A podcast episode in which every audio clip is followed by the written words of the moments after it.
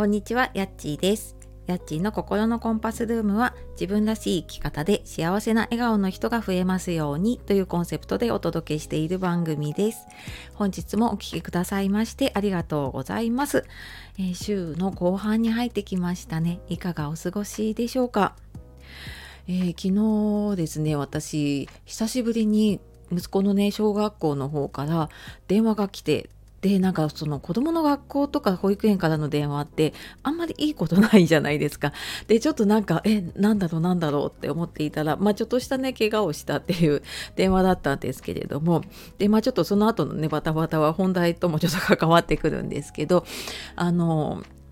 なんかそういえば昔もっと小さい頃ってねすごい頻繁に体調崩していたしもうなんかその保育園からね職場に来る電話がもう恐怖になるぐらいにあすごいなんかしょっちゅうそういうのね呼び出されてたなって。でも時間が経つとねやっぱりこういう風に減っていくんだなっていうのを思うので本当ね今苦しいねもうなんか子供小さくてしょっちゅう熱出してっていうねお母さん大変だと思うんですけれどもあの時間が経ってくるとねだんだん楽になってくるのでねあのしんどいと思うんですですけれどもはいちょっと踏ん張って頑張っていきましょ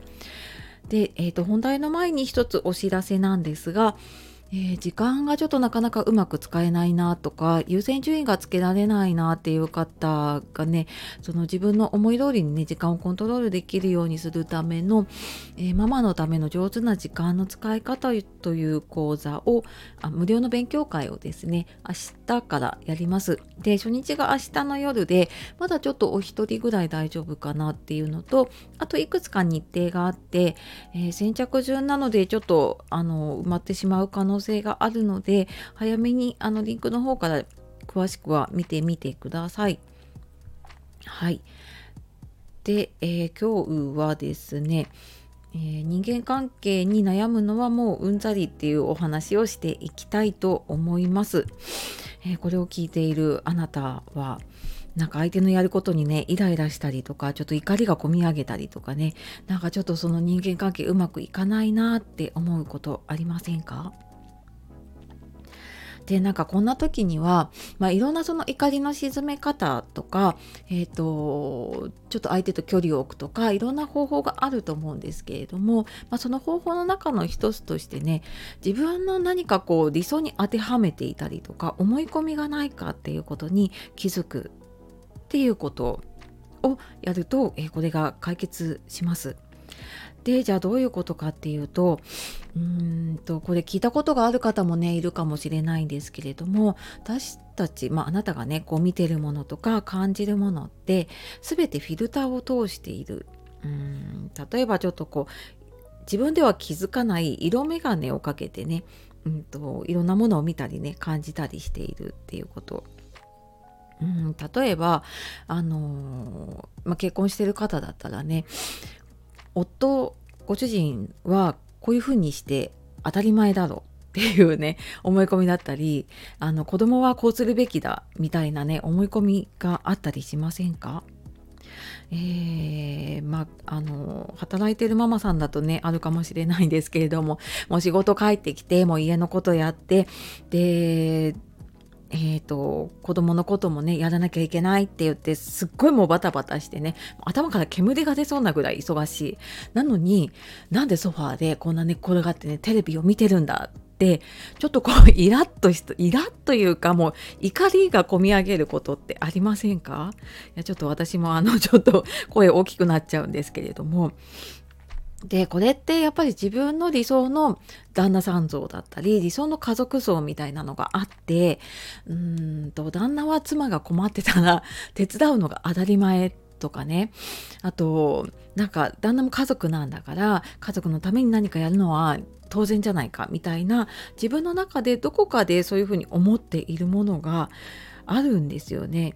でこれ私もあってやっぱりなんでイライラするんだろうなって思った時にやっぱりその理想にどこかこう自分が当てはま当てはまるんじゃなくて相手を当てはめようとしちゃってるそうするともうもう見るもの感じるもの全てもうネガティブというかマイナスですよねに感じてしまうということがあります。であともう一つはそのなんかちょっとイライラしたりとかねちょっと怒りがこみ上げるような時って逆に自分がやりたいけど我慢していることをやってる人。うん、例えばなんかちょっと仕事をサボってるけどなんとなくこうそつなくこなしてる周りともうまくやってるような人を見るとこうなんであの人ばっかりねいつも仕事してないのになんか同じ給料もらってねって ずるいみたいな風に思ったりとかあとまあさっきのね その、えーと、自分は忙しくしているのにね家族が何もしてくれないっていう時に自分だってあのゆっくりしたいんで自分だって自分の時間欲しいんだよって思っているからイライラしちゃうっていうことがやっぱりあるんですよね。であのただね相手を変えるのは難しいので、まあ、まずはねその自分がそういうふうに理想に当てはめてるなとかそういうふうに思い込んでるなっていうことに気づくっていうことをやっていくとその人間関係とかねそういうのでイライラしたりとかちょっと怒ったりっていうことが、えー、だいぶ減ってくるんじゃないかなと思います。であ、まあ、とは言ってもねなかなか私もこれずっと気づかないままもう何年もっていうか何十年もですよね。でもなんとなくこううんなんかいつもこういう時にイライラするなみたいなのがあってでそれが見つけられたのはやっぱり心理学とかコーチング通して自分と向き合ってでそこでやっぱり見つけられたりとかすることうん、に至ったのでもしねなんかちょっと今悩んでてなかなかうんなんかあるんだけどわからないなっていう方いたらちょっと話してみるとねスッキリすることがあります。